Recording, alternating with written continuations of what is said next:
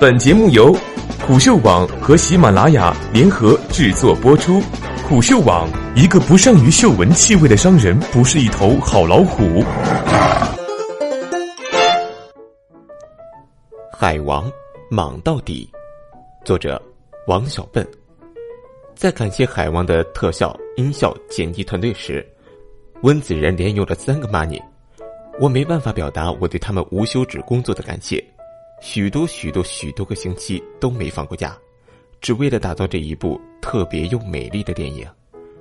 已经看过《海王》的人，即便想吐槽略显简陋的故事和某些奇葩的人物造型，也应该不会否认，《海王》的特效绝对是当时电影工业的巅峰之作。甚至在这样的一部《海王》之后，《海王》的形象都要彻底翻身了。在过去几十年里。海王都是漫画和流行文化中被嘲讽的对象。之前看过一幅海王的恶搞漫画，上面写着：“他们说我没用，他们说我的超能力很蠢。”对于这样一个存在，温子仁比谁都清楚，但这才符合他的野心。当初 DC 找到温子仁的时候，一起递给他的有两个超级英雄角色，他们都不算主流的超级英雄，尤其是海王。用温子仁的话说。从来没有人认真对待过他，所以温子仁就选择了海王。他要在海王身上做一些特别又有趣的事，然后彻底把所有人的期待干翻。但最初也没有人对海王有太大的信心，毕竟在过去的八年时间里，DC 都在漫威面前扮演着追赶者的角色。扎导扎克施奈德虽然是最了解 DC 的人选，但他的几部作品无论从调性还是情节设置上。都偏重于粉丝向，以至于 DC 迟迟不能出圈，或者说雷声大雨点小。好在温子仁很清楚自己要做的事。当年《速度与激情七》让所有人见识到了他掌控大场面和动作戏的能力，但也给他带来了一个标签——雇佣兵式的导演。《速度与激情》整个项目的控制权其实都掌握在制片人范迪塞尔手中，所以。温子仁并没有太多的个人表达空间。最近在接受采访时，他谈到了《速激七》后的经历。《速激七》的时候，某种程度上我就是拿钱办事儿，但那之后我就不想再来一次了。对我来说，能够有个人表达非常重要。温子仁心中有两点很重要：个人的视觉审美和自己创作的角色。在《海王》里，温子仁都做到了。虽然杰森·莫玛是当年扎导就确定的海王饰演者，但温子仁还是进一步挖掘了他身上的特质，尤其是夏威夷出身这一点。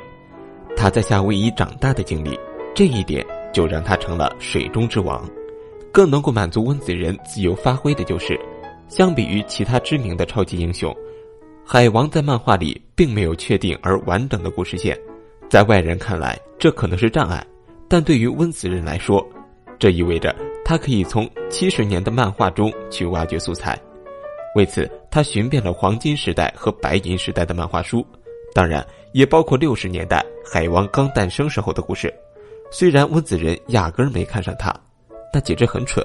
我想要把我找到的元素放进去，从而让它变成很酷的故事。除了漫画，影史经典也是温子仁重要的灵感来源。如果你看片足够多。从海王的情节中看出借鉴的痕迹并不难，温子仁也并不避讳，在杂志专访里，他就说这部电影就是对他成长过程中喜爱的导演的一次拥抱。所以，如果你觉得海王处处像是经典的集合，倒也没什么奇怪的，因为他就是温子仁自己的头号玩家。甚至，如果你足够仔细，还能在电影里找到招魂的彩蛋，或者发现桌子上放的。是那本克鲁苏神话经典《敦威治恐怖世界》，让你想起来温子仁是靠着恐怖电影起家的。虽然情节设定上有很多借鉴经典，但在视觉效果上，《海王》几乎是对过往所有作品的碾压。杰森·莫玛就说，他从来没有拍过一部有这么多特效镜头的电影。现在来看，这一切都值了。国内上映第一天的票房肯定要破亿了，铺天盖地的温子仁牛逼。温子仁狂的好评也基本保证后续的走势，而北美开画首周的预测票房也已经上调到一亿美元。对于 DC 来说，海王也有着非常重要的意义。在海王上，DC 一改过去的做法，编剧团队控制在两个人，还给了温子仁绝对的自主权。